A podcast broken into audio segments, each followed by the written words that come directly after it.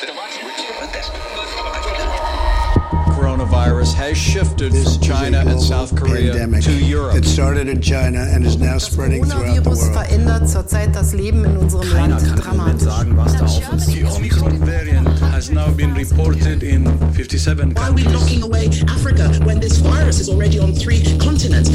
Am 31. Dezember 2019, da wurde der Ausbruch einer neuartigen Lungenentzündung im chinesischen Wuhan bestätigt. Das ist jetzt zwei lange Jahre her. Doch noch immer rollen Corona-Wellen über den Globus. Auch in Deutschland sind bereits über 100.000 Menschen an Covid-19 gestorben. Die Erfahrung einer globalen Pandemie hat aber entgegen einiger Erwartungen nicht dazu geführt, dass die Welt mit globaler Solidarität antwortet. Das Gegenteil ist der Fall. Das zeigt sich auch am eklatant ungleichen Zugang zu Impfstoffen. Während in Europa ein Großteil der Menschen einigermaßen geschützt ist, sind es in ärmeren Ländern nur wenige. Auch die ökonomischen und sozialen Folgen der Pandemie sind dort noch viel dramatischer als hier. Es ist ein pandemisches Systemversagen. Und über das sprechen wir in dieser Folge von Global Trouble mit dem Titel Booster-Kapitalismus. Ich bin Steen Thorson und hoste diesen Podcast.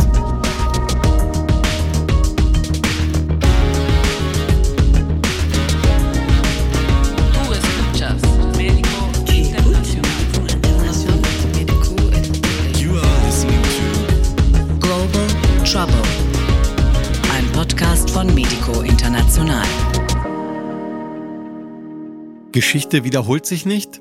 Doch, das tut sie. Und erneut auf tragische Weise. Denn es ist nicht das erste Mal, dass während einer Pandemie die krassen Unterschiede bei der gesundheitlichen Versorgung entlang geografischer Linien verlaufen. Und das mit tödlichen Folgen für Millionen Menschen. Es war vor ziemlich genau 20 Jahren. Da haben sich viele Menschen dagegen gewehrt, sich weltweit organisiert. Es ging um die Freigabe der Patente für Medikamente gegen AIDS mit einem beachtlichen Erfolg gegen die Pharmaindustrie. Hier ist das erste deutsche Fernsehen mit der Tagesschau.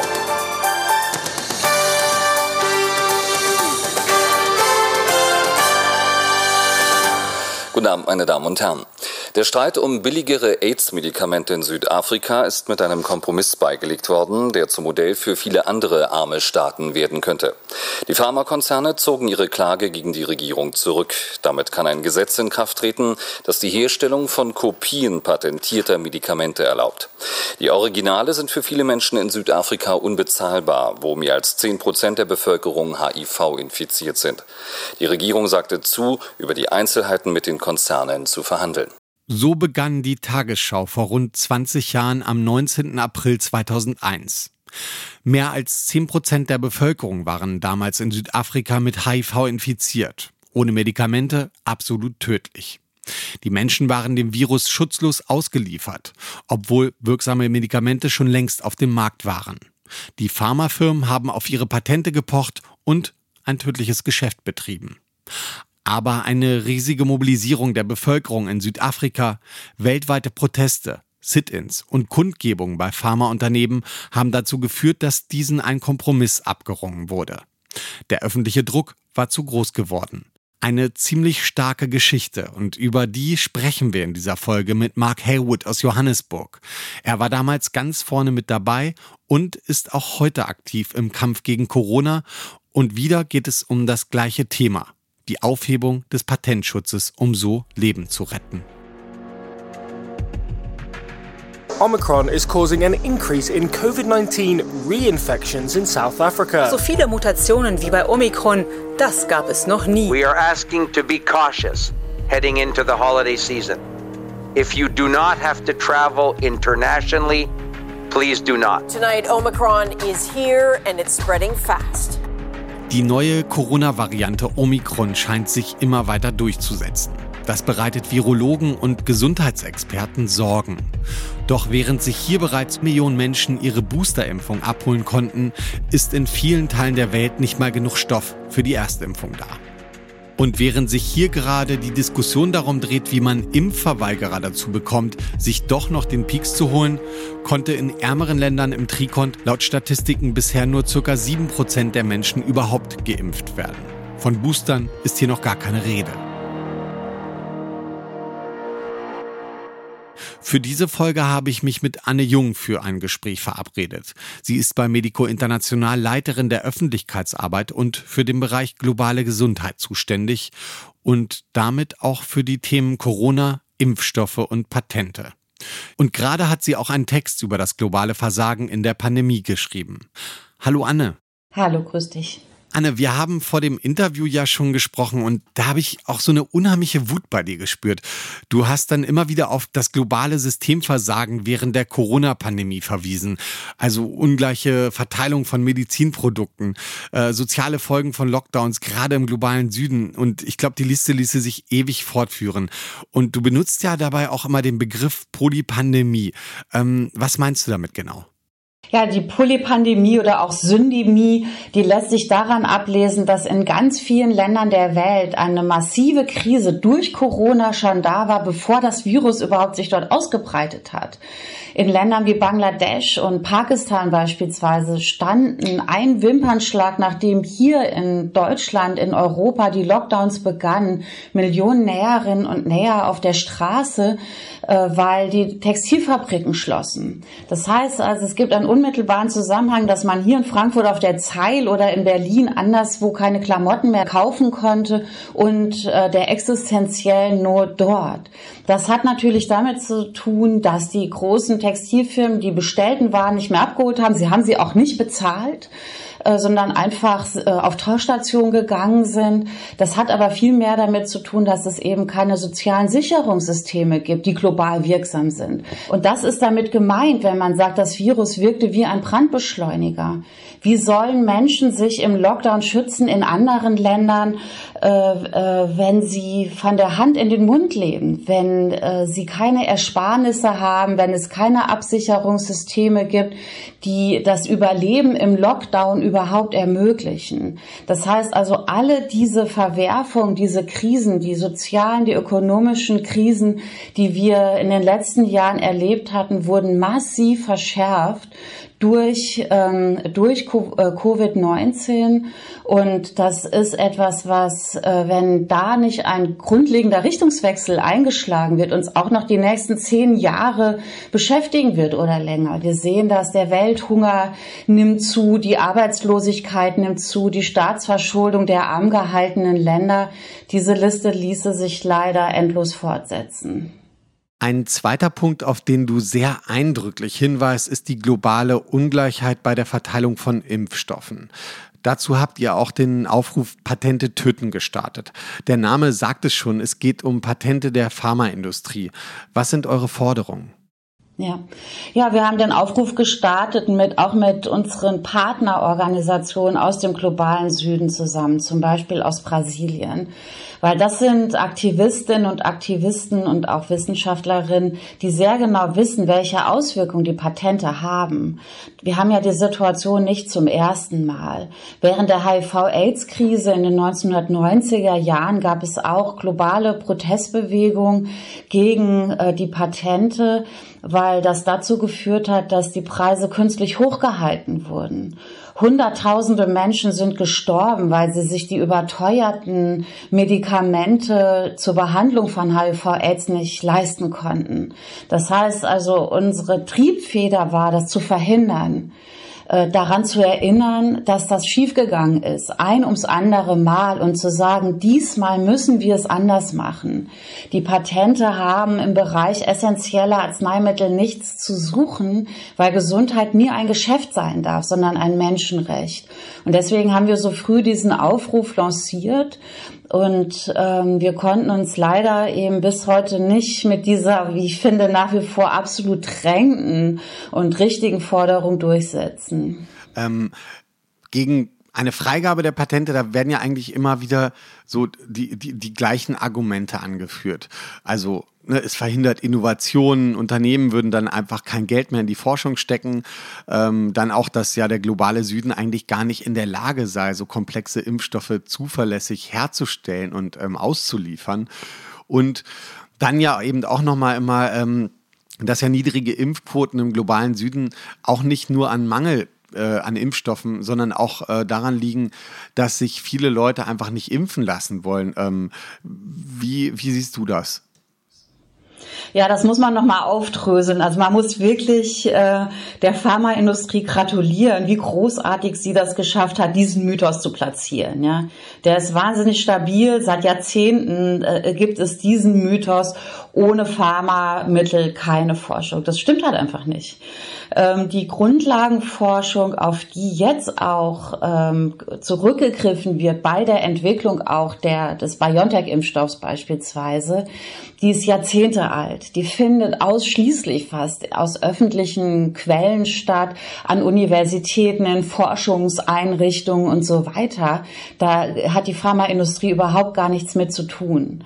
Äh, sie kommt immer zu einem ganz späten Moment dazu und konkret bei Corona war das jetzt so, dass Milliarden äh, Zuschüsse geflossen sind für die Pharmaindustrie, um die Impfstoffe zu entwickeln. Also bei einem Impfstoff beispielsweise von AstraZeneca waren es sage und schreibe 96 Prozent der Mittel waren öffentliche Mittel. Ja, das heißt, es ist genau umgekehrt, als die Pharmaindustrie behauptet, äh, wir haben es hier eigentlich mit so, einem, mit so einer Art Raub zu tun, weil das, was durch öffentliche Mittel, also wenn man es ein bisschen populistisch sagt, durch unsere aller Steuergelder finanziert wird, dann in der letzten Entwicklungsphase privatisiert wird und ähm, die äh, Bundesregierung konkret zum Beispiel gar keinen Einfluss darauf genommen hat, wenigstens den Abgabepreis des Impfstoffs zu deckeln. Und vielleicht noch äh, zu der zweiten Frage, weil die mir wirklich besonders wichtig ist, so zu der Frage der Impfstoff. Ähm, zurück, also der Zurückhaltung oder der Skepsis auch in afrikanischen Ländern wird das ja speziell verhandelt. Da äh, hat man natürlich sofort die Bilder auch der Demos hierzulande vor Augen. Aber man muss halt sagen, dass die Zurückhaltung, die auch nur eine kleine Bevölkerungsgruppe trifft, ja, die allergrößte Anzahl der Menschen, das hat eine neue Studie aus Südafrika gezeigt, möchte sich impfen lassen. Aber die kleine Gruppe zögert, und die hat aber durchaus Gründe dafür. Nach dem Ausbruch der Pandemie sind ähm, kaputte Masken, millionenfach kaputte Masken in südliche Afrika geliefert worden, vor allen Dingen aus China.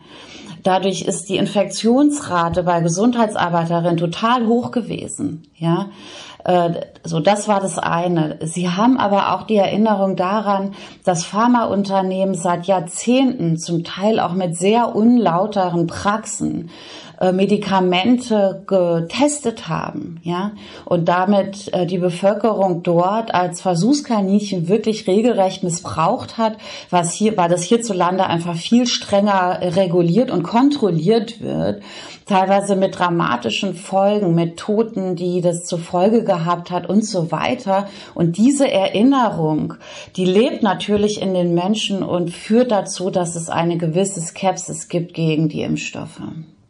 US-Präsident Biden hat überraschenderweise im Mai diesen Jahres angekündigt, die Waiver-Initiative zu unterstützen. Das würde den Weg freimachen, die Impfstoffe patentfrei herzustellen. Deutschland und die EU haben sich bisher dagegen gestellt. Aber auch aus der US-Wirtschaft gibt es mächtig Gegenwind. Wir hören mal kurz Nisha Biswal, äh, Präsidentin des nicht so unwichtigen US-India Business Councils. If you think about this purely from a patent waiver uh, perspective, it would be months and maybe even years before the technology, the raw materials, the production capacity was to be stood up in countries to be able to produce their own vaccine. Ja, und auch hier das Argument, die Staaten im globalen Süden würden die Produktion technisch gar nicht schaffen. Ähm, wer hat denn Recht in dem Streit? Hm. Also man muss, also ich glaube, es sind zwei Bereiche. Ja, das eine ist, also du hast den Waiver angesprochen. Da geht es um eine Initiative aus Indien und Südafrika, temporär die Patente auszusetzen auf Impfstoffe, Medikamente, aber auch auf Tests. Großartiger Vorschlag. Und aus meiner Sicht ist dieses Argument, was wir gerade gehört haben, der Teil 3 der Mythen, ja, die auch natürlich äh, herangeführt werden, um äh, das eigene, einfach falsche, das eigene in die irreführende politische Handeln zu legitimieren. Ja, das heißt, man sagt, sie wollen ihn nicht, ja, Sie, äh, äh, sie sind gar nicht so betroffen und jetzt ist das dritte Argument, sie können ja nicht produzieren. Das ist falsch. Es wäre möglich, innerhalb weniger Monate auch äh, komplexe Impfstoffe äh, zu produzieren in Südafrika, in Nigeria, in, äh, auch in vielen anderen Ländern des Südens, wo auch jetzt schon Millionen Impfdosen gegen alle möglichen Krankheiten äh, entwickelt und produziert werden, wie in Indien beispielsweise beispielsweise oder auch in Bangladesch und Pakistan. Die Liste ließe sich fortsetzen. Aber es braucht eine Verbindung. Wir brauchen einen Technologietransfer, wie die Weltgesundheitsorganisation ihn vorgeschlagen hat, und die Freisetzung der Patente. Und in dieser Kombination, wenn wir das gemacht hätten, ja, und die Regierung sich dazu durchgerungen hätten, das Marktinteresse hinten anzustellen und das Menschenrecht auf Gesundheit in den Vordergrund zu stellen, dann wären wir heute einfach an einem ganz anderen Punkt. Und das ist wirklich unverzeihlich, dass diese Maßnahmen nicht ergriffen wurden, weil wir es wirklich mit einem globalen Problem zu tun haben und die Folgen in jeder Hinsicht ja auch bei uns selber bis zum heutigen Tag spüren können. Vielen Dank, Anne. Sehr gerne.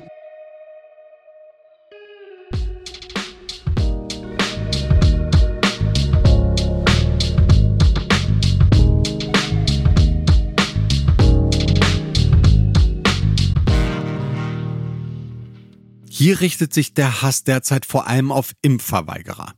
Doch warum geraten eigentlich die großen Pharmaunternehmen nicht ins Visier der Kritik? Diese fahren Traumgewinne ein. Allein 2021 soll die Gewinnspanne der Pharmakonzerne nur mit den Covid-Impfstoffen wohl die 50 Milliarden Euro Grenze erreichen. Und trotzdem bewegen sie sich kein Stück, ihre Patente freizugeben. Auch die deutsche Bundesregierung blockiert die sogenannte Waiver-Initiative, die zum Ziel hat, Patente temporär aufzuheben. Selbst die USA hat signalisiert, hierzu bereit zu sein.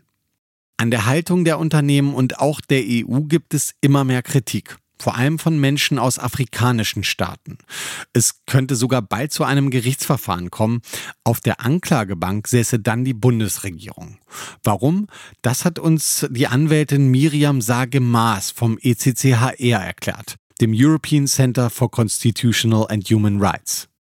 Ende November diesen Jahres hat der ugandische Health Rights Aktivist Moses Mulumba ein Anspruchsschreiben an die deutsche Bundesregierung gerichtet.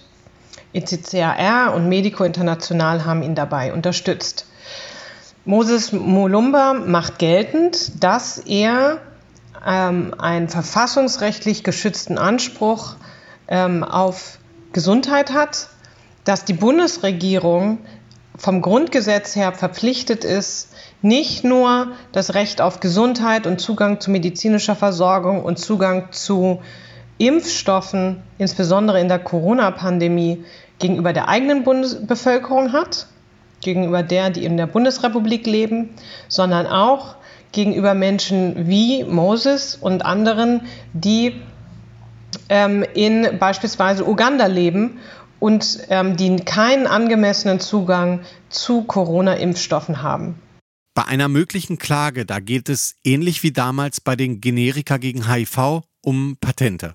Die Tatsache, dass es keinen Zugang zu Impfstoffen beispielsweise in Uganda gibt, ähm, ist nicht zuletzt darauf zurückzuführen, dass die Bundesregierung äh, sich nach wie vor weigert, einem, einer Aufhebung der ähm, äh, Rechte des geistigen Eigentums an den Impfstoffen zuzustimmen. Die Bundesregierung ähm, äh, blockiert nach wie vor ähm, die WTO-Verhandlungen über einen sogenannten TRIPS-Waiver. Und in, wir sind der Meinung, dass sie deshalb ähm, ihren grundrechtlichen Schutzpflichten nicht nachkommt.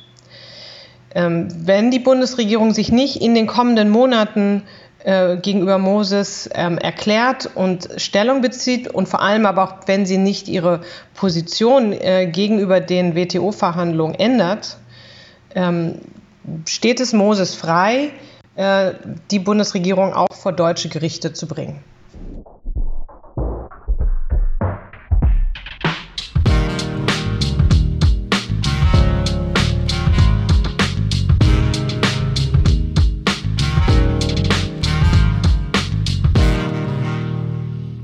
Wir haben uns sehr gefreut, dass Mark Haywood sich die Zeit genommen hat, mit uns über die Situation in Südafrika zu sprechen. Er war im militanten Widerstand gegen die Apartheid aktiv. In den 1990er Jahren war er ganz vorne mit dabei, als es darum ging, gegen die Patente von AIDS-Medikamenten zu kämpfen. Und er hat die erfolgreiche internationale Treatment Action Campaign mit ins Leben gerufen. Als Menschenrechts- und Gesundheitsaktivist hat er auch immer wieder eng mit Medico zusammengearbeitet. So auch jetzt im Kampf für Gesundheitsgerechtigkeit in der Corona-Pandemie. So I'm, I'm talking with Mark Haywood now. Hello, Mark. Hello, good to be with you from uh, Johannesburg in South Africa. Right. Um, in the moment, uh, there's a lot of media covering about. In South den deutschen Medien wird gerade ziemlich viel über Südafrika berichtet. Da geht es natürlich vor allem um die neue Corona-Variante Omikron. Ähm, wie ist denn die aktuelle epidemische Lage in Südafrika? Well, the epidemic situation is, is very serious. Uh, South Africa has been very severely affected by COVID 19. Um, although our official numbers of people who have died is about 92,000 now, I think. Die Lage ist sehr ernst. Südafrika ist schon vor Omikron von Covid-19 schwer getroffen worden. Die offiziellen Zahlen sprechen von 92.000 Toten. Die Übersterblichkeit liegt aber weit höher, sodass wir von rund 270.000 direkten oder indirekten Pandemieopfern ausgehen müssen. Ich würde sogar sagen, dass Südafrika eines der am schwersten betroffenen Länder überhaupt ist. Aktuell stehen wir am Beginn einer vierten Welle und diese wird von Omikron angetrieben. Die Neuinfektionen steigen dramatisch. Momentan ist fast jeder dritte Test positiv.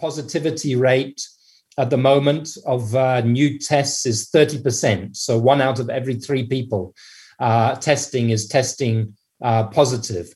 Um, es sind also abermals schwierige Zeiten. Gerade sieht es danach aus, dass der Krankheitsverlauf mit Omikron nicht ganz so schwer ist. Aber ob es wirklich so ist, das wissen wir noch nicht. Außerdem muss man dazu sagen, dass laut Statistiken ca. 45 Millionen Menschen von 60 Millionen, die hier leben, scheinbar bereits mit Corona infiziert waren und eventuell aktuell eine gute Grundimmunität aufweisen. Es ist sehr schwierig, gefährlich und folgenreich für das Leben der Menschen, vor allem für das Leben der armen Bevölkerung. Sie leiden in jeder Hinsicht am meisten unter Corona. Südafrika hat sehr schnell über die Entdeckung der neuen Variante berichtet. Und schnell waren auch die Reaktionen aus Europa und anderer Länder. Ähm, die Folge waren Reisebeschränkungen über die gesamte Region äh, südliches Afrika. Was bedeutet das äh, für das Leben der Menschen vor Ort und wie wird diese Reaktion wahrgenommen? Yeah, well, you know, South Africa did what any country in the world should do, which is that we are transparent. Uh, Südafrika hat getan, was jedes Land der Welt tun sollte. Wir haben Transparenz geschaffen. Sobald die neue Variante entdeckt war, haben wir die Welt darüber informiert. Bedauerlicherweise haben wohlhabende und mächtige Länder genau so reagiert, wie sie es in der gesamten Pandemie tun. Sie handeln unvernünftig, willkürlich und unwissenschaftlich. Sie orientieren sich ausschließlich an dem, was sie für ihr Eigeninteresse halten. In all dem liegen sie jedoch vollkommen falsch.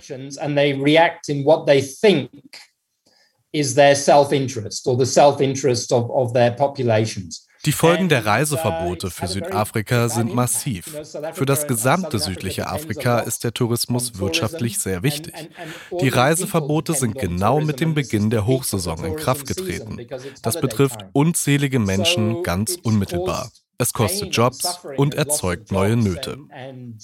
Die Maßnahmen haben also verheerende Folgen. Nur eines haben sie ganz bestimmt nicht bewirkt, die Ausbreitung von Omikron zu verhindern. Als die Mutation in Südafrika entdeckt wurde, war sie in Europa und anderswo längst virulent. Das zeigt sich jetzt zum Beispiel in Großbritannien. Trotz der dummen Maßnahmen, die die Regierung in London ergriffen hat, breitet sich Omikron dort in Rekordtempo aus uh, in spite of the, the, the, stupid measures that their, their government took uh, against us. Vor Omikron hat die Pandemie Südafrika mit voller Wucht getroffen. Kannst du skizzieren, was das in der südafrikanischen Gesellschaft angerichtet hat? overall, what COVID has done is probably set South Africa back by at least 10 years.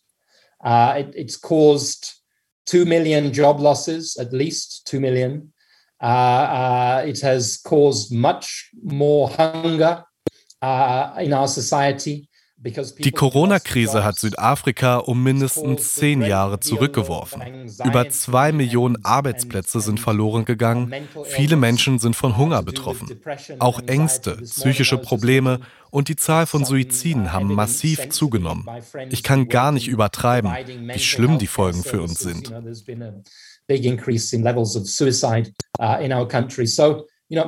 I'm very sad to say that I can't exaggerate how bad the effect has been here. And it has been the com it, it has three causes. Die verheerenden Auswirkungen haben vor allem drei Gründe.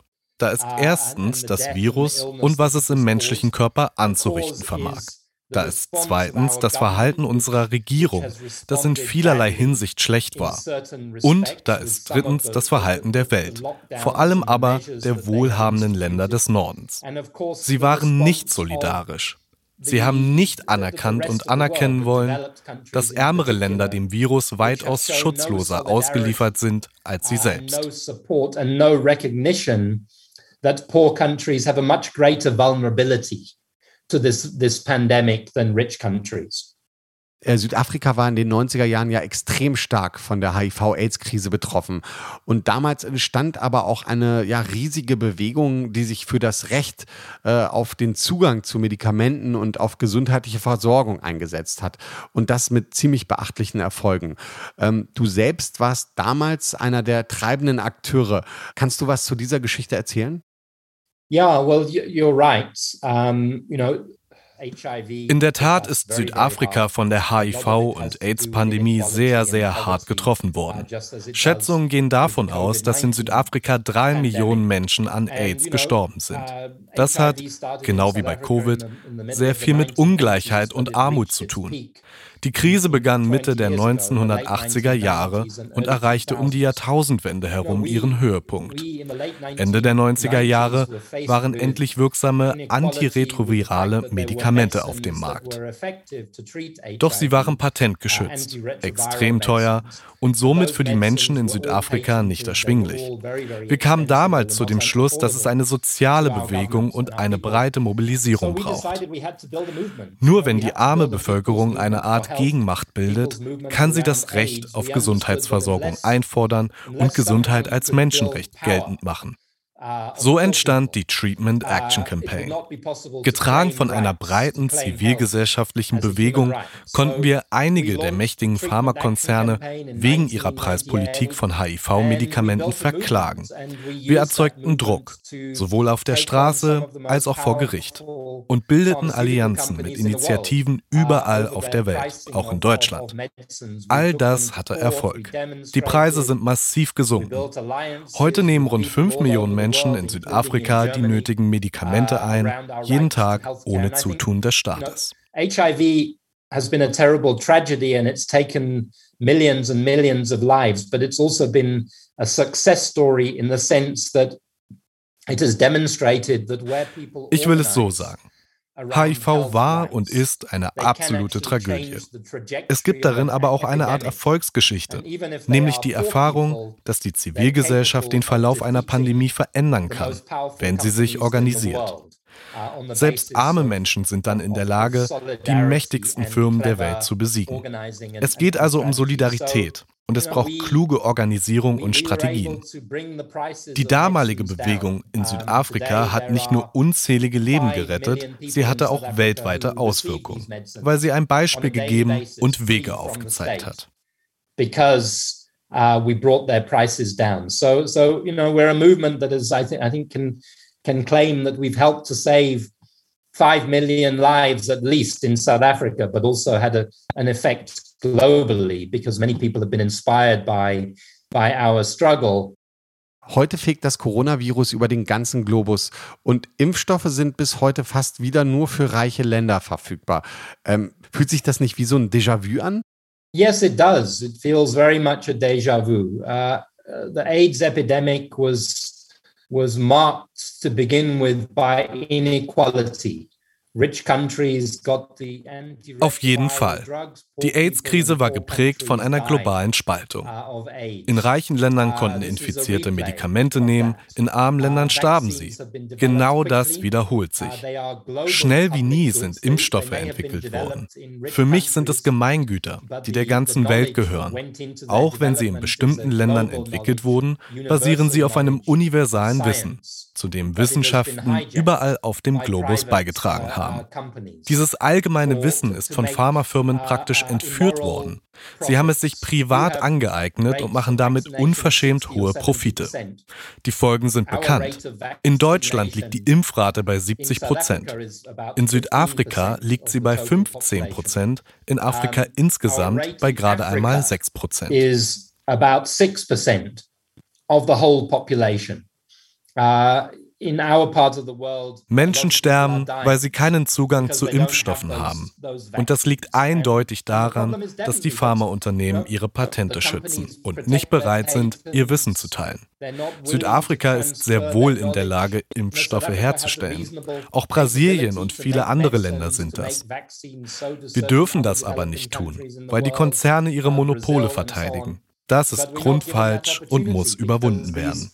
These companies hoard their, their, their, their, property. And it's wrong. And it has to be overthrown. Während der Corona-Pandemie wurde in Südafrika die C19 People's Coalition gegründet.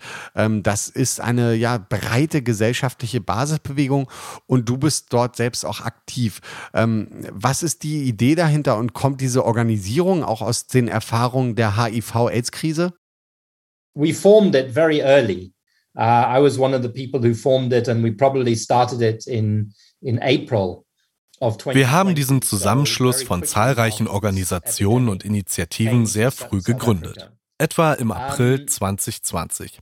Da war Corona noch sehr neu in Südafrika.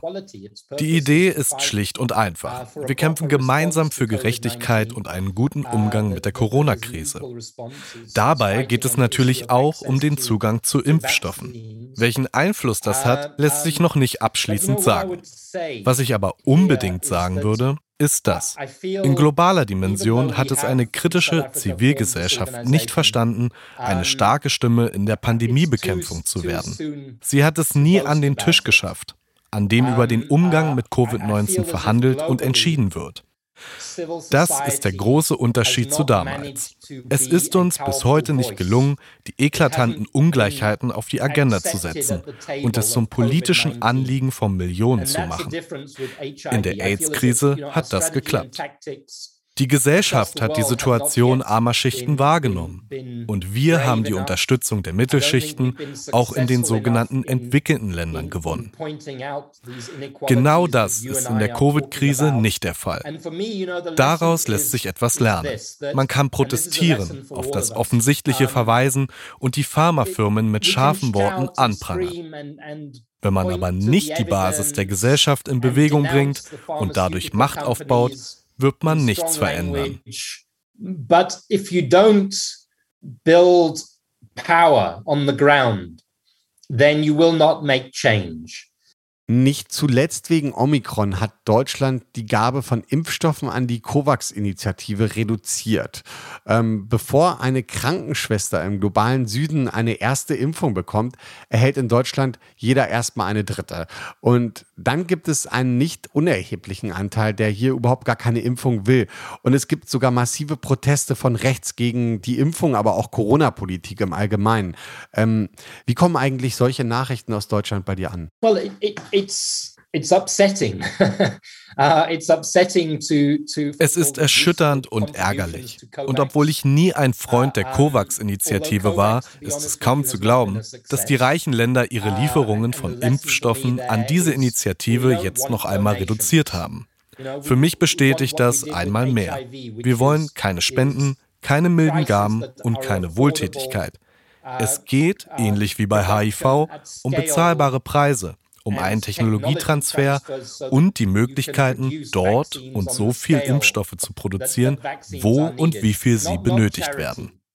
Wir sind Aktivisten und ganz gleich, wo wir leben. Wir sollten aufhören, den ganzen Tag in Zoom-Konferenzen und in unseren Büros zu sitzen. Wir sollten rausgehen und uns an die Arbeit machen. Das ist die Voraussetzung für jede Bewegung in der Geschichte gewesen. Mark, thank you so much for your time. Thank you. I've enjoyed our discussion and uh, I hope that you you found it worthwhile. Und zum Schluss dieser Folge mit dem Titel Boosterkapitalismus noch ein Tipp. Die Pandemie und ihre Folgen. Das steht auch im Mittelpunkt der laufenden Ringvorlesung Turbulente Psychen, die Medico zusammen mit der Uni in Frankfurt und dem dortigen Institut für Sozialforschung organisiert hat. In den einzelnen Panels geht es um die Verdrängungs- und Affektdynamiken, alte und neue Ängste und die weltweit eskalierten Ungleichheiten. Darüber diskutieren unter anderem die Autorin und Feministin Rita Segato aus Argentinien oder im Januar die Philosophin Eva von Redeker. Alles ist online zum Live dabei sein oder auch zum Nachhören unter www.medico.de slash Turbulenzen. So, und das war's mit der zweiten Folge von Global Trouble und damit auch der letzten im Jahr 2021. Global Trouble ein Podcast von Medico International. Produktion, Musik und Sounddesign Max Stern. Redaktion Christian Selzer, Mario Neumann, Radua Khaled Ibrahim. Host Steen Thorson.